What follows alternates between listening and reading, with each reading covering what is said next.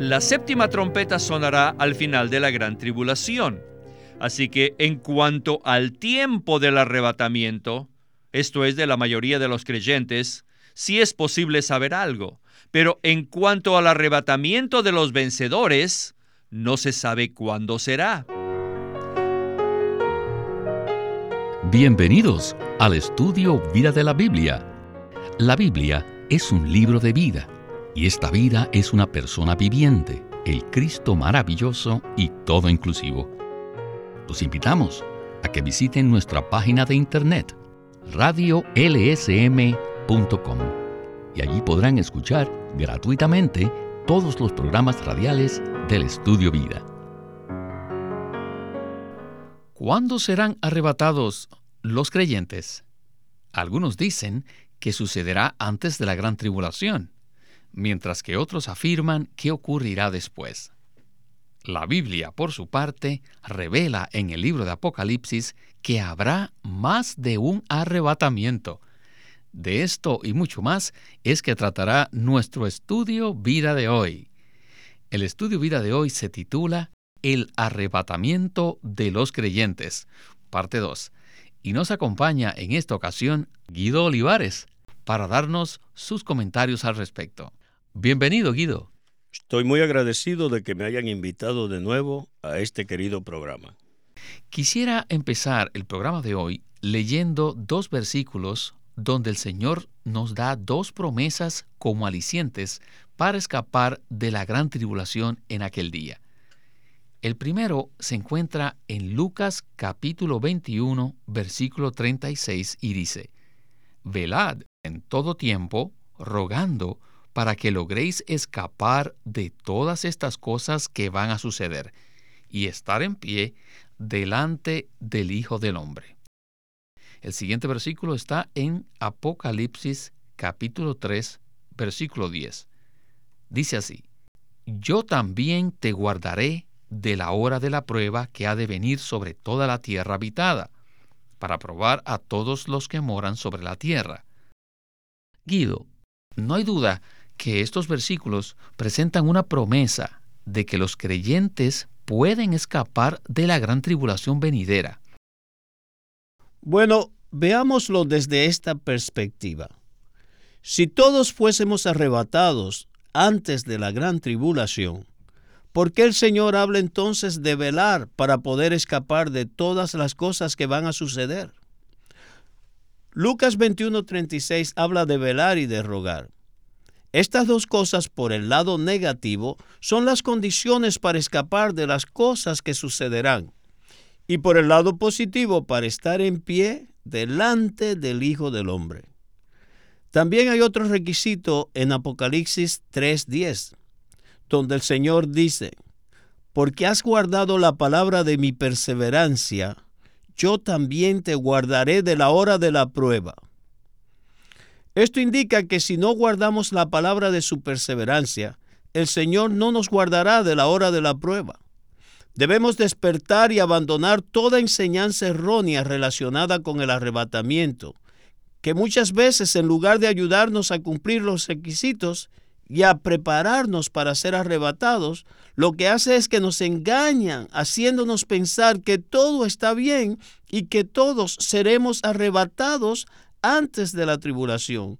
No, no, no. No debemos pensar así. Además, debemos saber que hay más de un arrebatamiento. Primero está el arrebatamiento de los vencedores, que incluye a los creyentes maduros, o sea, el hijo varón, que son los vencedores que ya murieron, y esto sí ocurre antes de la gran tribulación.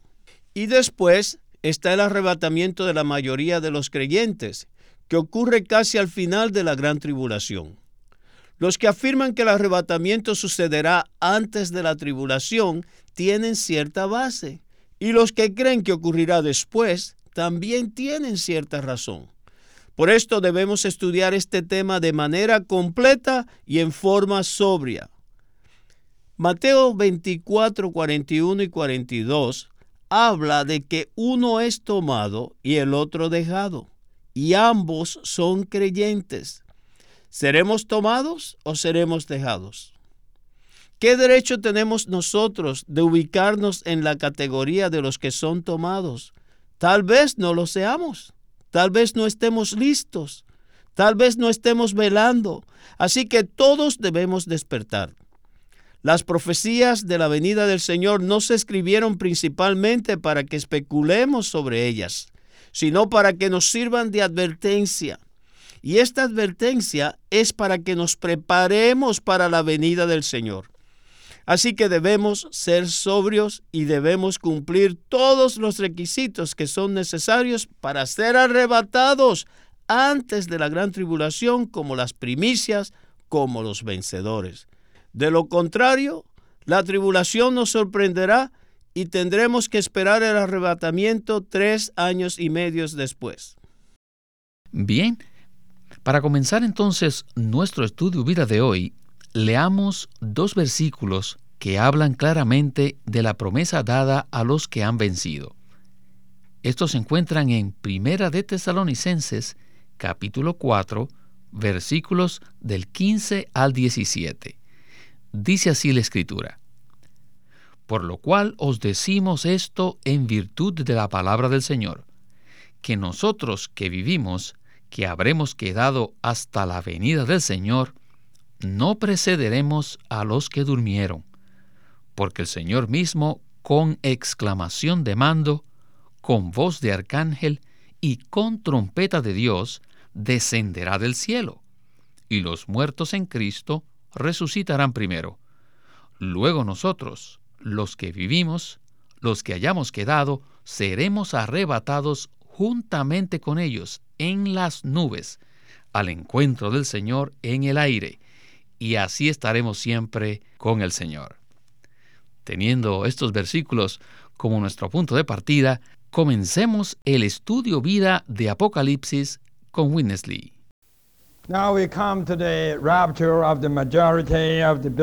Ahora llegamos al arrebatamiento de la mayoría de los creyentes.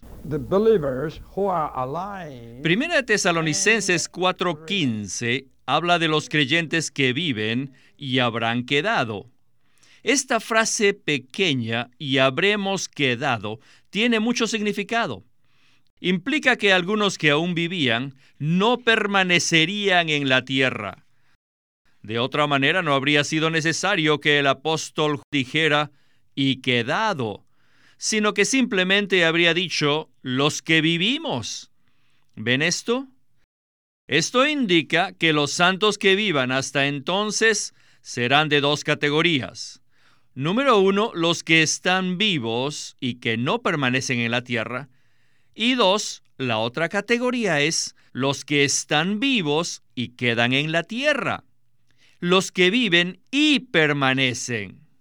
La versión recobro lo interpreta claramente conforme al griego, diciendo, nosotros que vivimos, que habremos quedado. Repito, esto indica que algunos que viven no permanecerán aquí. ¿Dónde estarán ellos? Ellos habrán sido arrebatados, han sido arrebatados. Vivían en la tierra, pero no permanecieron en la tierra. Sin embargo, en la tierra habrá muchos creyentes viviendo en la tierra que habrán quedado. Así que recuerden muy bien que en Primera de Tesalonicenses los santos vivos no son todos los santos vivos, sino solo los que estén vivos y permanezcan. Sabemos que en otras porciones de la Biblia dice que algunos de los santos que viven no permanecerán en la tierra porque habrán sido llevados al trono de Dios en el tercer cielo. Guido, en esta primera pausa para comentarios, quisiera que prestásemos atención a esta frase. Los creyentes que viven y habrán quedado. Esta frase implica que habrá creyentes que estarán vivos, que no quedarán hasta el final, sino que serán arrebatados al tercer cielo antes de ello.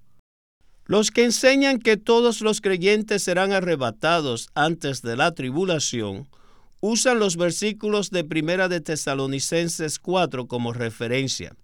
Pero debemos estudiar el significado de las palabras los creyentes que viven y habrán quedado. Esto indica que habrá algunos creyentes que vivan que no habrán quedado y otros sí. Entonces, ¿qué pasó con los que viven que no habrán quedado? Ellos no habrán muerto, sino que habrán sido llevados. La secuencia del arrebatamiento se asemeja a la siega que se cosecha. Hay una parte de la cosecha que madura temprano, que son las primicias. Además, el fruto que no ha madurado aún es dejado para que madure. El Señor mismo usó este ejemplo. Así que todos debemos despertar al hecho de que el arrebatamiento depende de nuestra madurez en la vida de Cristo.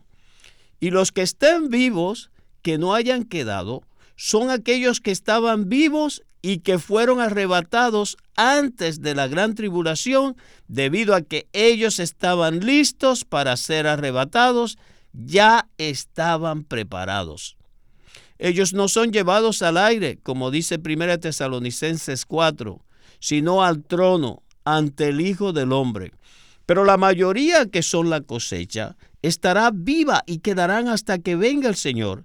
Y casi al final, en los últimos días de la gran tribulación, ellos serán tomados al aire.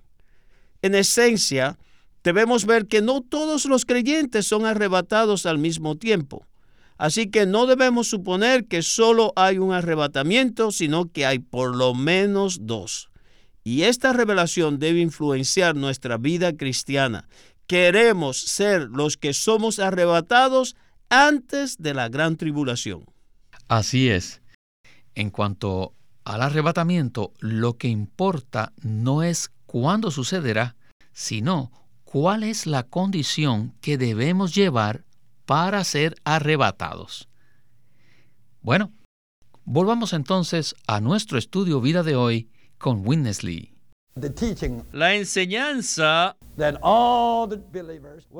de que todos los creyentes serán arrebatados antes de la gran tribulación no es correcta.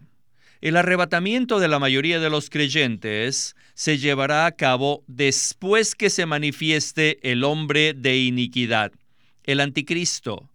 Si leen 2 de Tesalonicenses capítulo 2, verán que allí hay una base sólida que afirma que la enseñanza del arrebatamiento de los santos será después de la gran tribulación. Este pasaje dice claramente que antes de que los santos sean arrebatados, el hombre de iniquidad, el anticristo, se manifestará. También dice allí que él se sentará en el templo de Dios proclamándose ser Dios. Es el versículo 4. Y obligará a la gente a que lo adore y esa adoración idólatra al anticristo ocurrirá antes del arrebatamiento de los santos. El anticristo tiene que manifestarse primero. Luego erigirá su ídolo en el templo y obligará a la gente que lo adore.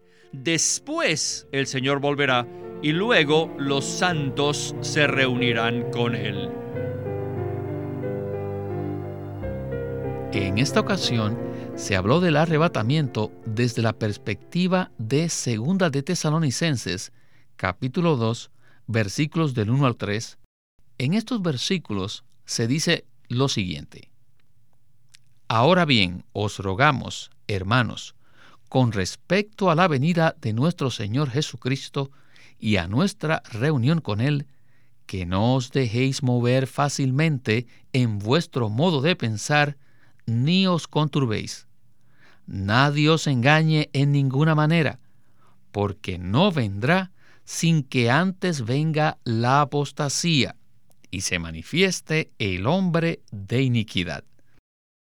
Guido, Pablo escribió esto para que no nos dejáramos mover ni engañar. Conforme a sus palabras, el arrebatamiento ocurrirá después de estos eventos que acabamos de escuchar, que incluyen la gran tribulación. Así es. Uno de los arrebatamientos ocurrirá después de que estos eventos ocurran. El templo tiene que ser reedificado. El anticristo tiene que romper su pacto con Israel y él tiene que presentarse como objeto de adoración antes de que comience la gran tribulación. Entonces ocurre el arrebatamiento de la mayoría de los creyentes. Estos creyentes serán arrebatados casi al final de la gran tribulación. Gracias por este comentario. Pues bien, regresemos con Witness Lee para la conclusión del programa de hoy. El tiempo del arrebatamiento de los vencedores no se conoce, pero sí podemos saber cuándo serán arrebatados la mayoría de los creyentes, porque eso ocurrirá al final de la gran tribulación. ¿Por qué decimos esto? Debido a que ocurrirá cuando suene la séptima trompeta. La séptima trompeta sonará al final de la gran tribulación. Así que en cuanto al tiempo del arrebatamiento, esto es de la mayoría de los creyentes, sí es posible saber algo, pero en cuanto al arrebatamiento de los vencedores, no se sabe cuándo será. Ahora, en cuanto al lugar a donde irán, será al aire y a la nube. Esto está claro. Todos los versículos que nos dicen algo del arrebatamiento de los vencedores, todos dicen que ellos serán arrebatados al trono delante del Hijo del Hombre, a Dios mismo en el cielo. Pero en Primera de Tesalonicenses Pablo dice claramente que la mayoría de los creyentes serán arrebatados al aire. ¿No es verdad? Y Apocalipsis capítulo 14 nos dice que la cosecha será cegada al aire porque el segador, Cristo, en ese entonces ya no estará vestido de la nube, sino que estará sentado sobre la nube en el aire. Guido, por último, ¿podría usted comentar en cuanto al tiempo y el lugar del arrebatamiento? Quisiera volver a comentar que el arrebatamiento está estrechamente ligado a nuestra vida cristiana y no debemos distraernos por los eventos. Las primicias, el hijo varón, los vencedores serán arrebatados antes de la gran tribulación. Con relación a esto, la Biblia no menciona ningún evento especial que nos diga cuándo ocurrirá. En este arrebatamiento, lo esencial es estar preparado por medio de velar, rogar y guardar la palabra de la perseverancia del Señor. En cuanto al lugar, estos creyentes no son arrebatados al aire ni a las nubes, sino al trono de Dios, al monte de Sión en los cielos, y ellos aparecerán ante el Hijo del Hombre. Pero para el arrebatamiento de la mayoría de los creyentes sí existen algunas señales porque ocurre en otro tiempo y otro lugar. Por ejemplo, durante el evento estará ocurriendo la gran tribulación y también se menciona su duración. Esto ocurre después de manifestarse el hombre de perdición y otras cosas. Así que los creyentes sabrán al ver todos estos eventos, no la hora, pero sí el día que la tribulación se acerca. Cuando finalmente la mayoría de los creyentes sean arrebatados, ellos serán llevados a un lugar diferente que no es el cielo ni el trono, sino el aire, o sea, a las nubes. Así que los vencedores son arrebatados antes de la tribulación al trono, mientras que la mayoría de los creyentes son tomados casi al final de la gran tribulación a las nubes, al aire. Una vez más repito que esta verdad debe afectar nuestra vida como creyentes. Amén. Realmente esta perspectiva es completa y en ella encaja muy bien todos los versículos que hablan del arrebatamiento.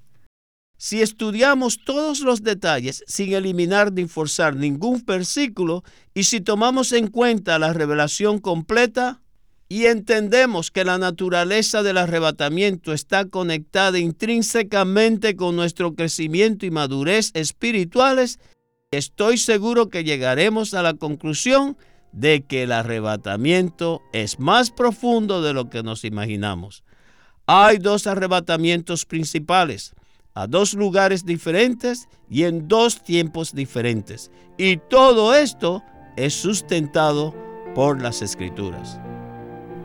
Muchísimas gracias, hermano Guido, por su participación en este programa. Y sabemos que le tendremos muy pronto con nosotros. De nada.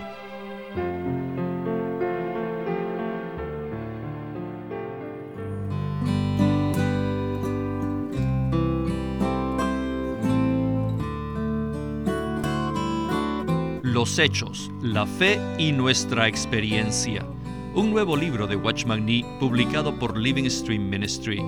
Este es el primer nuevo libro que se publica de Watchman Nee en los últimos 25 años y consiste de una serie de charlas que él dio acerca de estos tres puntos, los hechos, la fe y nuestra experiencia.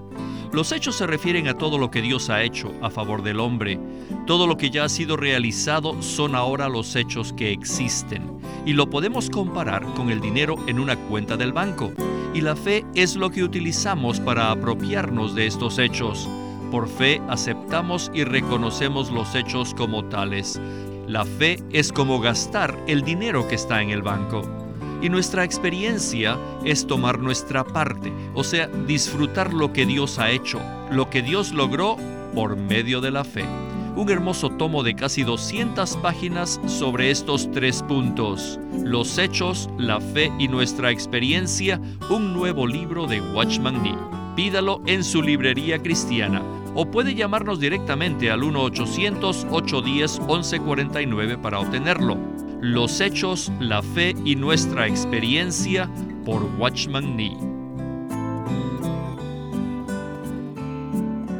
Watchman Nee llegó a ser cristiano en la China continental en 1920, a los 17 años de edad, y ese mismo año comenzó a producir sus primeros escritos.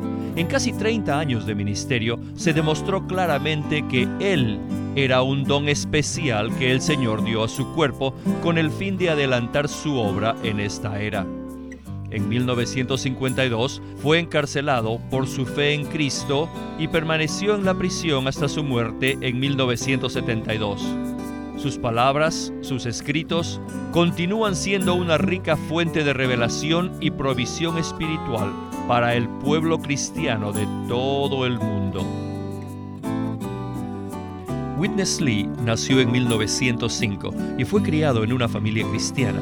A la edad de 19 años fue completamente capturado para Cristo, a quien se entregó incondicionalmente para predicar el Evangelio el resto de su vida. Al comienzo de su servicio al Señor, conoció a Watchman Nee, quien ya era reconocido predicador, maestro y escritor, y con él sirvió en la casa publicadora llamada Librería Evangélica de Shanghai. En 1949, Witness Lee fue enviado por el hermano Ni y sus colaboradores a que saliese del país a Taiwán para asegurarse que lo que el Señor les había dado no se perdiera. Y allí comenzó la obra de predicación y publicación, por lo que también experimentó la abundante bendición del Señor. En 1962, el hermano Lee recibió la carga de ir al occidente y fue y se estableció en California. Durante sus 35 años de servicio en los Estados Unidos, ministró en reuniones semanales, conferencias, entrenamientos, dio miles de mensajes y publicó más de 400 libros, los cuales se han traducido a más de 14 idiomas. Su última conferencia, antes de fallecer, fue en febrero de 1997 a la edad de 91 años.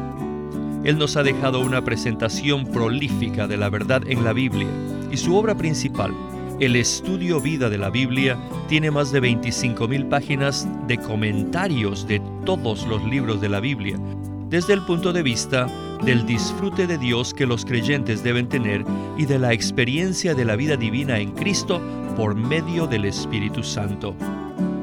También fue el editor principal de una nueva traducción de la Biblia en chino llamada La Versión Recobro, la que también está en español y otras lenguas. Esta contiene un gran número de notas explicatorias y referencias marginales que son muy espirituales. En 1965, el hermano Lee estableció el Living Stream Ministry, una corporación sin fines de lucro en Anaheim que oficialmente representa el ministerio de Watchman Nee como el de sí mismo. Este ministerio enfatiza la experiencia de Cristo como vida y la unidad práctica de los creyentes. Este énfasis llevó a las iglesias bajo su cuidado a que crezcan en la vida cristiana y su función en el cuerpo de Cristo. Él tenía la convicción de que la meta de Dios no es tener solo grupos o fraternalismos cristianos, sino el cuerpo de Cristo.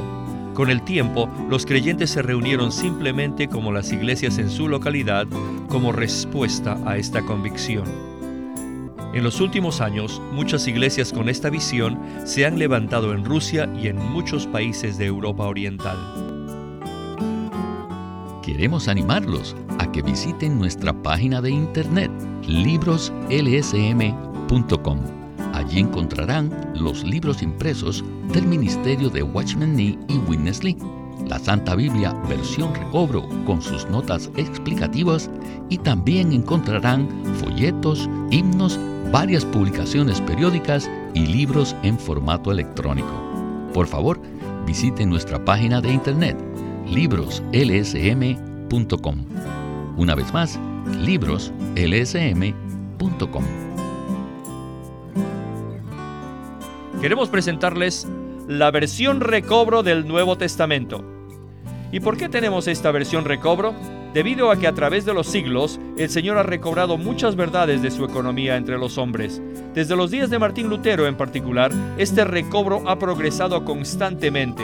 A partir de la justificación por fe, la cual fue recobrada en esos tiempos, hasta la verdad de experimentar la iglesia, el cuerpo de Cristo, vista y disfrutada por muchos cristianos hoy, este recobro ha sido como un hilo dorado que une la iglesia en el tiempo. Las verdades recobradas y la herencia de los creyentes deben ser poseídas y disfrutadas por todos los creyentes hoy día. El Nuevo Testamento versión recobro reúne en un solo tomo todos estos aspectos notorios del recobro de la verdad y la experiencia de la vida cristiana. Junto con el texto tenemos extensas notas de pie de página escritas por Witness Lee. Al comienzo de cada libro se halla un bosquejo que presenta una síntesis completa del libro. Dichos bosquejos destacan el significado espiritual de los libros del Nuevo Testamento y nos dan una visión nueva, fresca y viva de cada uno de ellos. Ojalá que todos ustedes puedan tener acceso a conseguirse una versión recobro del Nuevo Testamento. Puede conseguirlas en su librería cristiana más cercana o llamando o escribiendo a Living Stream Ministry. Llámenos a nuestro teléfono gratuito 1-800-810 1149. 1-800-810-1149. Además, si desean, pueden comunicarse con nosotros enviándonos un correo electrónico a estudiovida.lsm.org. Una vez más, estudiovida.lsm.org.